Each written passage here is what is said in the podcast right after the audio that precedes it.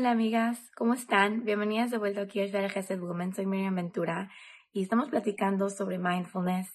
Hemos estado aprendiendo de Abraham Avinu, de su vida, de su forma de ser, de las palabras que usaba y un poco de cómo él vivía en el momento concentrado y veía más allá.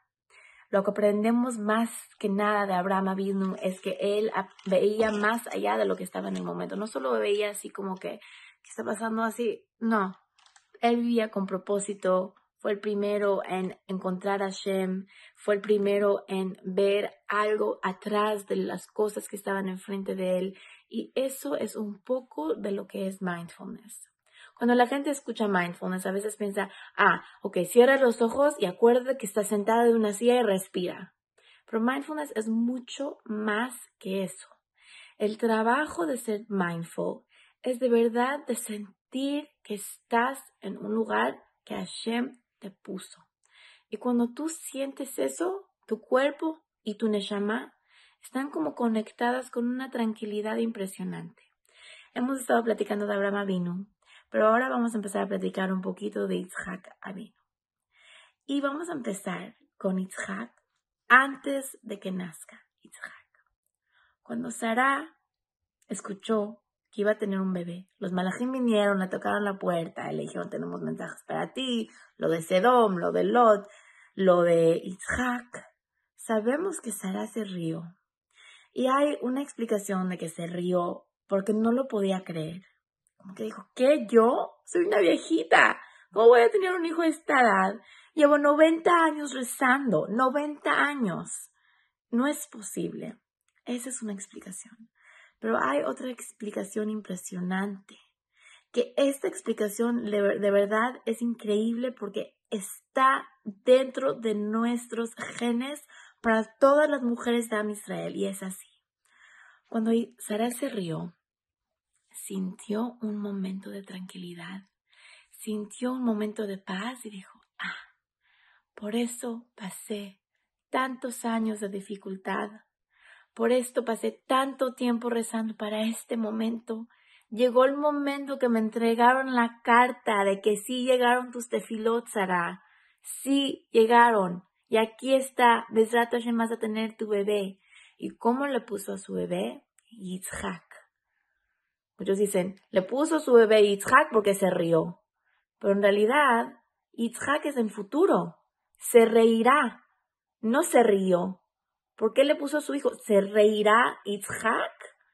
Se rió. Tendría que ser en el pasado. Tzahak. Pero no. Él se va a reír. ¿Por qué?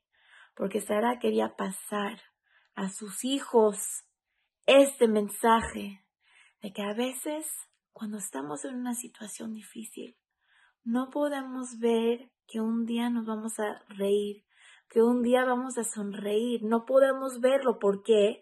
Porque estamos tan angustiadas y preocupadas que estamos literal muy, muy, muy enfocadas en lo negativo. Y no podemos pensar más allá. No podemos pensar que un, un día esto me va a hacer bien. Pero ¿qué hacemos? Esa preocupación misma no trae la salvación. Ese angustia, ese, ese y esa edad que nos agarran al momento a pensar que nunca va a cambiar esta situación, eso no puede traer la salvación. Solo puede traer la salvación tranquilidad y paciencia. Ya cuando llega la tranquilidad y paciencia, ¿qué, puede, ¿qué va a pasar? Te vas a reír.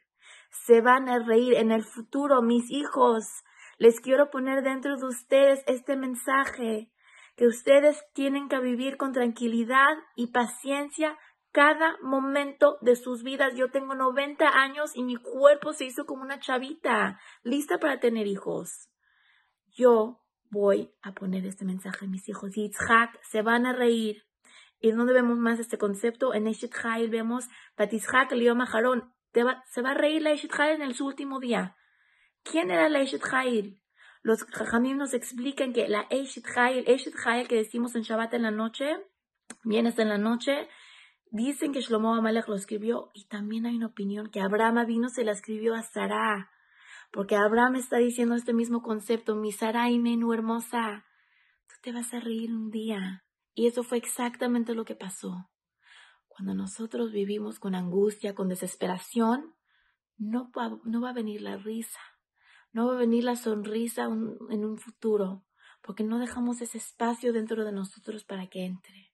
Pero si vivimos tranquilas, si vivimos pensando que cada momento está aquí porque lo necesito, cada segundo es importante, es como cuando estoy calentando algo para mis niños y empiezan a llorar y están en el microondas y estoy así desesperada porque mi bebé quiere la leche que se está calentando o lo que sea. Digo, no la puedo sacar del microondas este segundo porque faltan 30 segundos. No se lo puedo dar ahorita. Hashem es igual con nosotros. Hashem puede hacer lo que quiera. Pero Hashem sabe que si nos da las cosas que necesitamos ahora, no va a estar listo. No va a estar calientito. No va a estar rico para nosotros. Sarai Menu aprendemos de ella y aprendemos de cómo empieza la historia de Yitzhak, que tenemos que vivir con tranquilidad para que cuando llegue este momento de Yeshua nos vamos a reír. Voy a ver un día al final de este túnel, pero por ahora espero con tranquilidad y paciencia. Les deseo un día hermoso.